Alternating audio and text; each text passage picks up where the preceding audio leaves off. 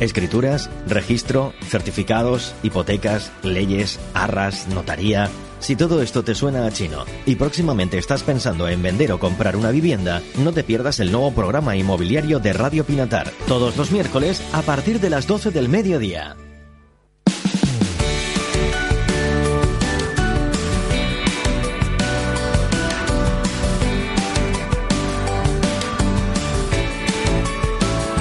Así es como cada miércoles pasado el mediodía, son las 12 y 18 minutos por nuestro reloj.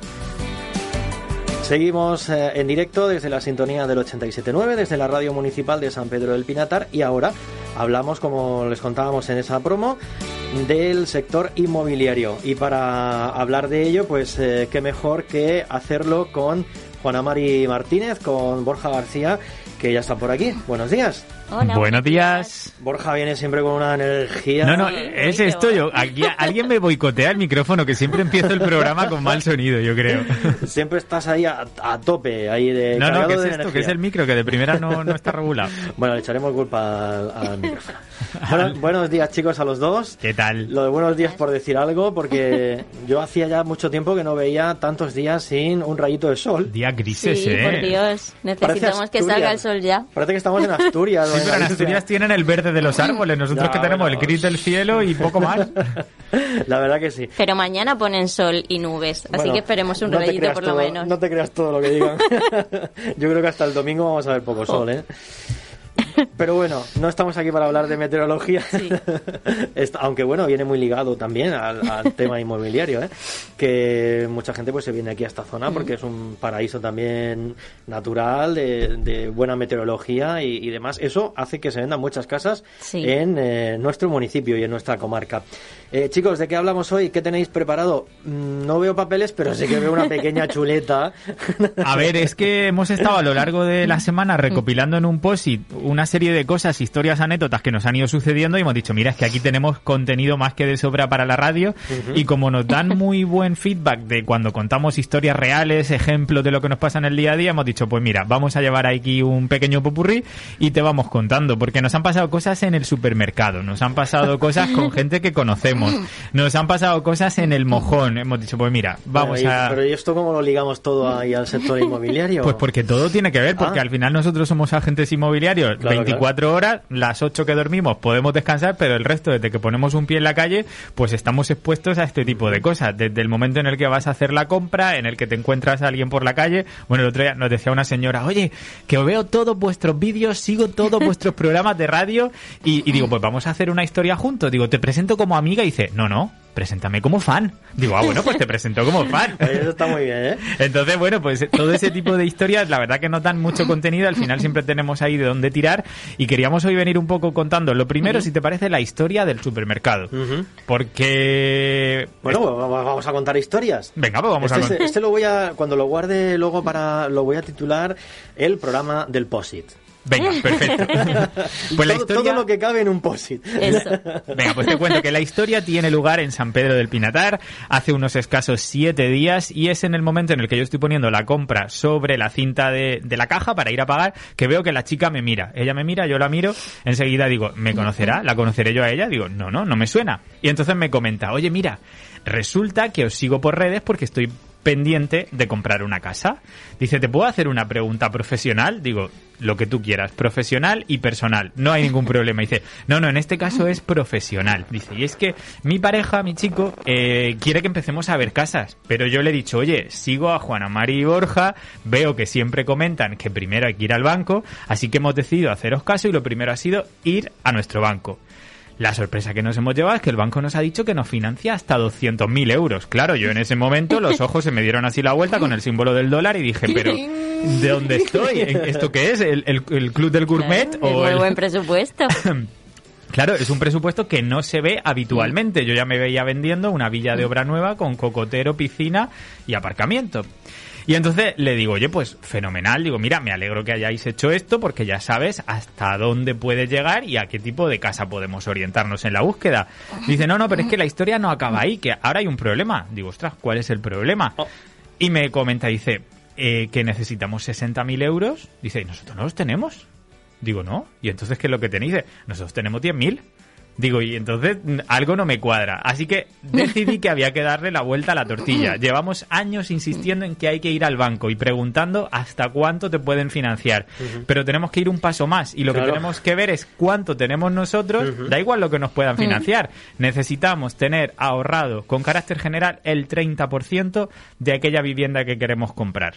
Así que antes de entrar hablábamos Juan Amarillo. Si tenemos 30.000 euros, 100.000 es el máximo. Claro. De ahí para arriba o de ahí para abajo, pero siempre en múltiplos del 30%. Así que si solamente tenemos 10.000, Claro. de 200.000 nada. Bueno, porque eh, todo esto hay que dar una entrada Claro. y eh, luego hay que tener una especie de entre un 10 y un 15% que iría a parar a gastos. Exacto. Claro, hay Que- que dar un 20% que el banco no sí, te Yo es que financia. escucho un programa muy bueno en la radio Sí. que habla de estas cosas y como lo escucho todas las semanas estoy muy, muy al loro de esto. Y si no, algún día te lo pierdes en directo, también tienes los podcasts que Eso lo no me lo puedes pierdo. escuchar en diferido. Pues sí, para los que no nos han venido escuchando como tú tan fielmente, que sepan que el banco no financia el 100%. Aquello ya se acabó. El comprar una, una casa de banco ya no es la panacea. Es más, las casas de banco están más caras, digámoslo clara y Cierto, abiertamente, cierto. que las de particular. Sí. Son casas, además, donde ha habido desahucios, donde ha habido ocupas. Donde puede haber habido algún desastre. Puede haber pasado de todo. Entonces, es una casa que vas a comprar en peores condiciones, Mm. sin luz, sin agua, muy probablemente con deudas de suministros pendientes, que ahora contaremos otra historia a ese respecto. Casas en las que ha habido todo tipo de actuaciones que las han dejado muy deterioradas y que además el banco te las va a vender más caras. Pero es que Sí. los bancos además se han dedicado a vender estas casas a fondos de inversión. Llámale fondos buitre, fondos buenos, fondos malos, nos da igual. Ya no te las vende directamente el banco y el fondo no es una entidad bancaria, por lo tanto Te no te financia. empresa. Te lo vende una empresa. Así que estás pagando con las mismas condiciones que a un particular, pero comprando en un estado deplorable. Por lo tanto, las casas de banco yo creo que prácticamente, salvo que salga alguna financiable 100% directamente por la entidad, las podemos obviar. Lo que tenemos que hacer es ver qué es lo que tenemos. Y como te decía, si tenemos 30.000 euros ahorrados, nos permite meternos en 100. 105, 102, 103, pero no más. Ah. Y si tenemos 10.000 euros, pues es que no nos vale para nada, porque casas de 30.000 euros no hay. O sea que- Entonces, nos tocaría seguir ahorrando. Mm. Le diste el día a la chica del supermercado. Bueno, realmente Bueno, no. ya lo sabía. Lo que le di fue confirmarle esa realidad que ella misma se había dado cuenta, porque siguiendo nuestro consejo, se ilusionó con el banco pensando que podía llegar hasta 200, pero la parte B es que para que el banco te dé 200, tú tienes que aportar 60. Y ahí es donde tenemos un poco eh, eh, esa discrepancia. Claro, es que muchas veces vas al banco, te dicen lo que te pueden dar, pero no te informan de lo que tú tienes que aportar, de lo que tienes que tener ahorrado, de los gastos que hay. Entonces hay que informarse de todo, hay que preguntarlo todo. Y dónde mejor de primeras que en tu banco, que es el que te va a financiar, el que te conoce, el que ve tus nóminas, tus ingresos, tus gastos, tus números rojos. Si el banco lo sabe todo de nosotros. Y si en ese primer banco, mm, en ese primer paso, perdón, ya nos ponen el freno, pues apaga y vámonos. No merece la pena perder ni energía ni tiempo. Además, en, en, ciertos bancos, en las propias simulaciones que hay en, las páginas de, de, los bancos, te lo dicen, ¿no? Mínimo, eh, mínima aportación para tal. Y, más o menos, pues está ahí. En torno a un 20%. 7%, el precio que te cuesta la vivienda y ellos te, ellos te ponen lo máximo que te pueden financiar. Te ponen lo máximo que financian y lo mínimo que tú tienes que dar, que, se casan, que se solapan, ¿no? Claro, es que hasta ahora siempre lo habíamos enfocado desde el punto de vista de mira a ver hasta claro, dónde hasta pero es que eso es el 50%, el otro 50% es de cuánto dispones tú. Y en esa ecuación, cuando sumas los dos factores, ves realmente cuál es tu realidad. Ayer hablábamos con una chica que en su día quiso comprar una casa de 180.000 euros, antes de ver la casa la mandamos al banco, fue a la Caixa, le dijeron que 145 era el máximo en el que se podía meter, pero luego se dio cuenta que tenía 15.000 euros de un préstamo de un coche. Así que a día de hoy, ocho meses después, sigue buscando casa, pero ya ni de 180 ni de 145, ahora de 100, porque tiene que refundir el coche con la casa que compre. Claro. Entonces, eso es importante. Primero, ¿qué nos da el banco y cuánto tenemos? Porque no nos vale solo que lo que nos den Claro. o hasta dónde nos quieran dar.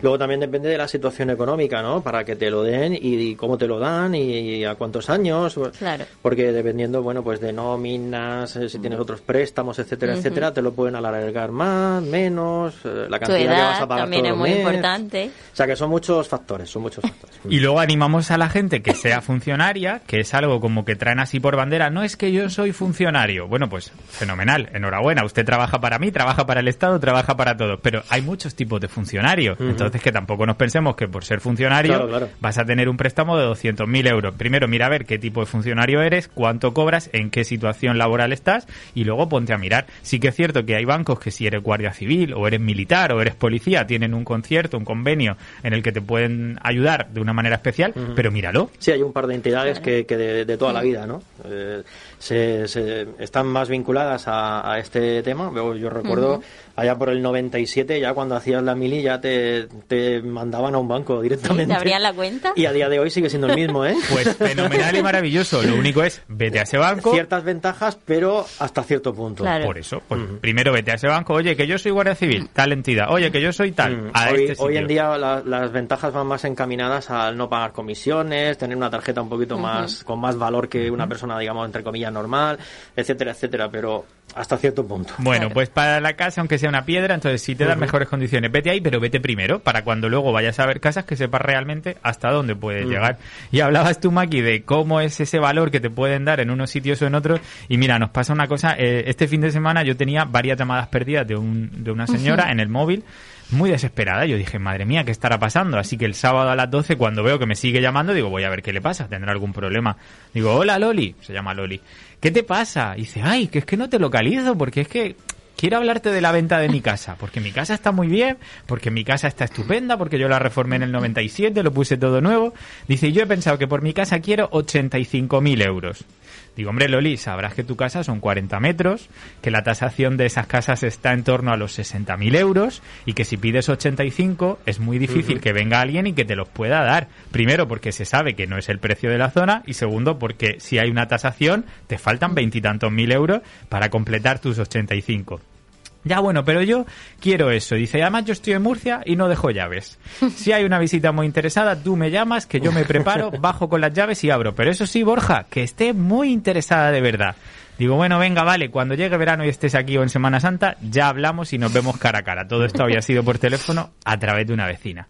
Y entonces, cuando yo pensaba que la conversación no tenía más recorrido, y yo decía, pues no sé la prisa de esta señora, me confiesa que su prisa es que tiene un plan B. Y es que si no vende su casa en Ojo con los 85, planes B. ojo, ojo, porque esto es interesante. Si no vende su casa en 85, su hija puede comprar una casa en la misma zona, pero con una salvedad. Su hija quiere que sea pico esquina. Me dice Loli, Borja, ¿tú sabes lo que es pico esquina? Digo, Hombre, yo soy de la tierra, ¿cómo no voy a saber lo que es pico esquina? dice, pues quiero pico esquina y mirando al mar. ole. Entonces yo, a las 12 de la mañana, un sábado, con esa desesperación que me había llamado esta mujer, digo, voy a jugar un poco con Loli, aprovechándome de que Loli es muy maja. Digo, bueno, Loli, entonces, si tu casa que está tan bien, tan bien, tan bien, tan bien, por menos de 85 no la vendes, el y es un es- central. y es una casa central, el pico esquina de tu hija mirando al mar, Oh. que estáis buscando por 100.000 euros más o menos. Y entonces empieza a dar carcajadas, ja, ja, ja, ja, ja, ja. Y entonces yo me río con ella, ja, claro, yo ya sabía lo que estaba pasando. Y digo, ¿qué te pasa, Loli? ¿Pero cuál es el chiste? Me dice, pues hijo mío, ¿qué me has pillado? Digo, ¿por qué? Dice, pues porque el que quiere comprar, quiere comprar barato, y el que quiere vender, quiere vender caro. Claro. Digo, hombre, pues aquí está el kit de la cuestión. Digo, que estás queriendo comprar lo mismo que tienes, dice, pero por unos 60 o algo así. Digo, o sea, que me está dando la razón que el precio son 60 y no 85.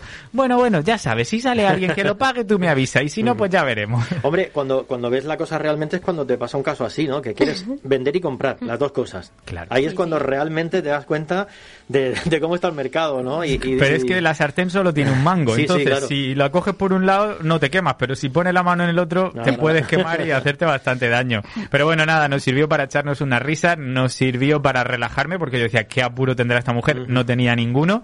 Y, y bueno, ver un poco la realidad desde esos dos puntos de vista. El que quiere vender, que quiere 85, pero si quiero comprar esto mismo que quiero vender en Nada, nada, 85, mucho más barato tiene que ser, claro. 60 máximo, no, hombre, es que la zona ya sabes cómo está. Bueno, esto es en el mojón. A Juana le llamaron el otro día diciendo que en el mojón las casas la gente las está prácticamente regalando. Sí, sí.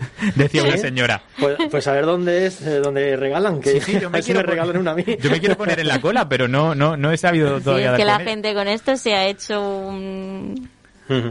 No No sé, sé, sí. No tiene palabras. Unas elucubraciones ahí un poco Sí, extrañas, sí. ¿no? Sí, pero Bueno, además todo... Creen que la gente no puede pagar y entonces están regalando las casas porque con esto del virus hay mucha crisis y bueno, y así te lo dicen cuando te llaman.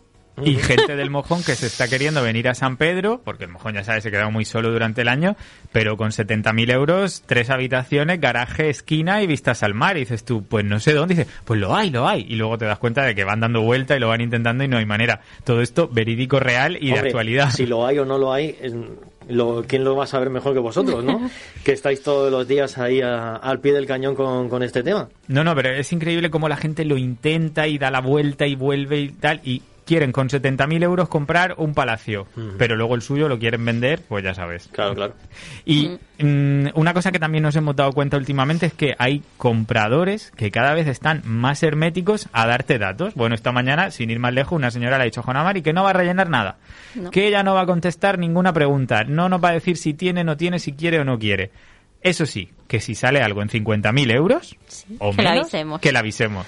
¿Y, pues, ¿Y por dónde le avisas si no te da datos? Claro, yo le he dicho, es que mi cabeza no da para más. Claro, le he dicho, mire usted, son tantos clientes que nuestra cabeza no da para acordarnos de todos. Entonces, si usted me rellena amablemente online un formulario, yo la tengo en cuenta vía online y no nos molestamos. Llega un email, no le interesa, eliminar, no le interesa, darse de baja. Pero de cabeza, aquello de llámame si sale algo, eso ya. Pero ella me ha dicho que me lo apunte en mi agenda o en un post-it en la mesa para acordarme y ya está. Pues, es, pues mira, aquí por detrás de este posit que hemos traído hoy con los temas lo vamos a apuntar. Vamos a apuntar sí. el día de los posit hoy. Si alguien nos está escuchando por la zona y tiene una casa en venta por 50.000 euros en la zona del Castellar, Castellar College. Sí, por aquella zona. Pues que nos llame, una zona estupenda para 50.000 euros. Oye, por ahí hay unas plantitas bajas que están bastante bien, no son muy grandes, pero... No, sí, ha preguntado por esas plantitas bajas, pero es que están en 59. 50.000 euros hoy en día Hombre, por 50.000 euros no te compran ni una plaza de garaje en según qué sitios. A lo mejor un apartamentito en tercera línea en playa, en tercer piso, y puede ser. Pero a ver en qué tipo de edificio y con qué tipo de eso, vecino. Por eso, que, estamos hablando Y con garaje, dos dormitorios. Vamos, que, conocemos el mercado, ¿no? Que conocemos lo que hay. Oye, pero a veces van saliendo cosas que te sorprenden, porque ayer salió a la venta un piso de un dormitorio completamente reformado en tercera línea, en la playa de Villananitos en Lopagán, en... 39.950. ¿Con garaje?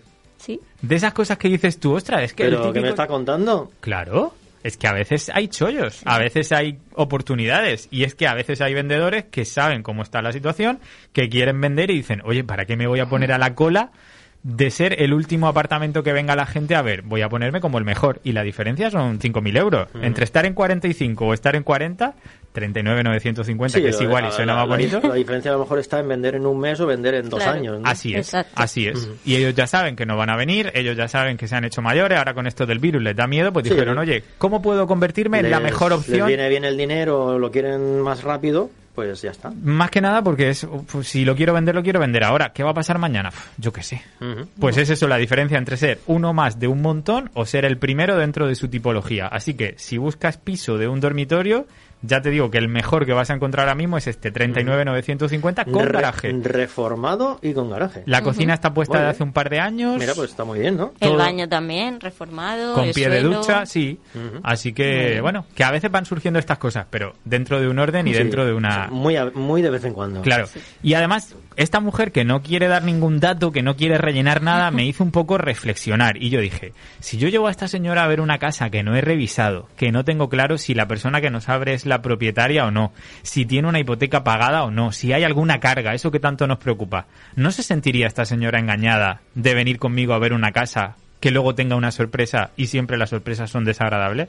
Pues lo mismo, vamos a intentar trasladarlo al punto de vista del propietario, que llevemos a alguien sin dinero, que llevemos a alguien que realmente no quiere un tercero, sino una planta, que toda esa información es bidireccional. Viene bien para ti y viene bien para el que te va a abrir la puerta. Entonces, que igual que exigimos que las casas que están en el mercado estén revisadas, libres de cargas, que es como la frase típica, que esté libre de cargas, vamos a también tener en cuenta que usted como comprador está libre de cargas o que tiene está de viento a favor.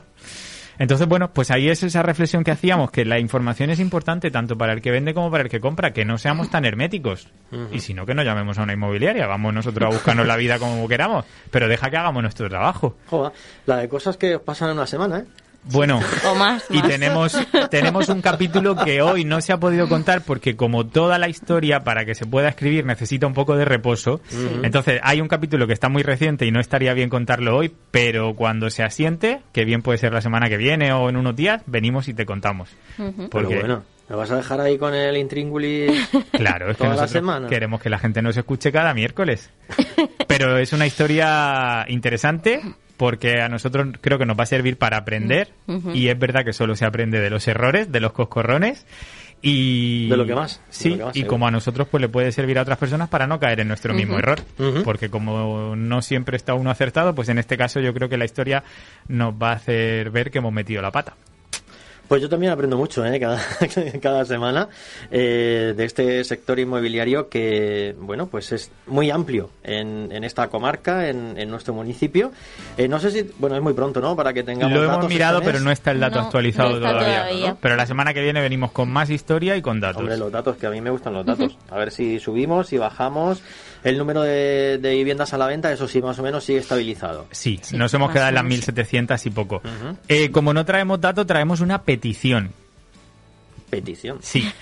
petición para una persona que tiene préstamo aprobado, 90.000 euros disponibles para comprar ya un piso ojo, piso, que no hay tanta demanda de piso. San Pedro, zona céntrica. centro, que esté en unas condiciones más o menos buenas, que tenga tres dormitorios y si le podemos sumar pluses de garaje, eh, etcétera, etcétera, pues mejor. Pero el dinero está en la cuenta, los 90.000 euros están ahí y si aparece el piso, podemos contar la semana que viene que se ha vendido. O sea, esto es para llegar y besar el santo, ¿no? Sí. Para hacer las cosas bien. No salga usted en 120 para acabar vendiendo 90, vamos a salir directamente en 90, 90 y algo, que si el piso lo vale, está vendido. Bueno, pues ahí lo dejamos. Pues nada, es Globo sonda lanzado. Oye, y si alguien tiene esa casa y conseguimos cerrar la operación, le invitamos que venga aquí a la radio y lo cuente. Pues ¿Cómo vendí una casa escuchando Radio Pinatar? Ahí en, dos días. Sería increíble. Nunca escuchar la radio te dio tanto dinero. Imagínate, 90.000 euros. Pues imagínate. bueno, chicos, pues así nos gusta mucho que nos contéis historias, todas relacionadas de una forma u otra con, este sector inmobiliario, como decimos que, que tratamos cada semana, que contamos cada semana aquí desde la sintonía del 87.9. Gracias por la visita. A vosotros siempre por invitarnos. La semana que viene ya mm, con sol. Con sol, con eh, datos y ojalá... con, sol, que llevamos unos días que esto no hay que y soporte con buenas noticias. Oye, mandar antes de terminar el programa un saludo para Loli, esta señora del mojón que nos reímos mucho, ya sabe que, bueno, al final del tiempo todo lo pone en su sitio, y la cajera del supermercado que dio lugar a la primera historia con la que abríamos hoy, pues desde aquí un saludo que seguro nos escucha. Que ya sabe quién es. Y nada, pues si nos está escuchando, un saludo para, para ella. Exacto. Y nada, ahorrar un poquito más y nos ponemos en marcha. Venga, como hormiguitas. un abrazo. Hasta, la semana que viene, chicos. Hasta luego. 87.9 Sintonía de Radio Pinatar.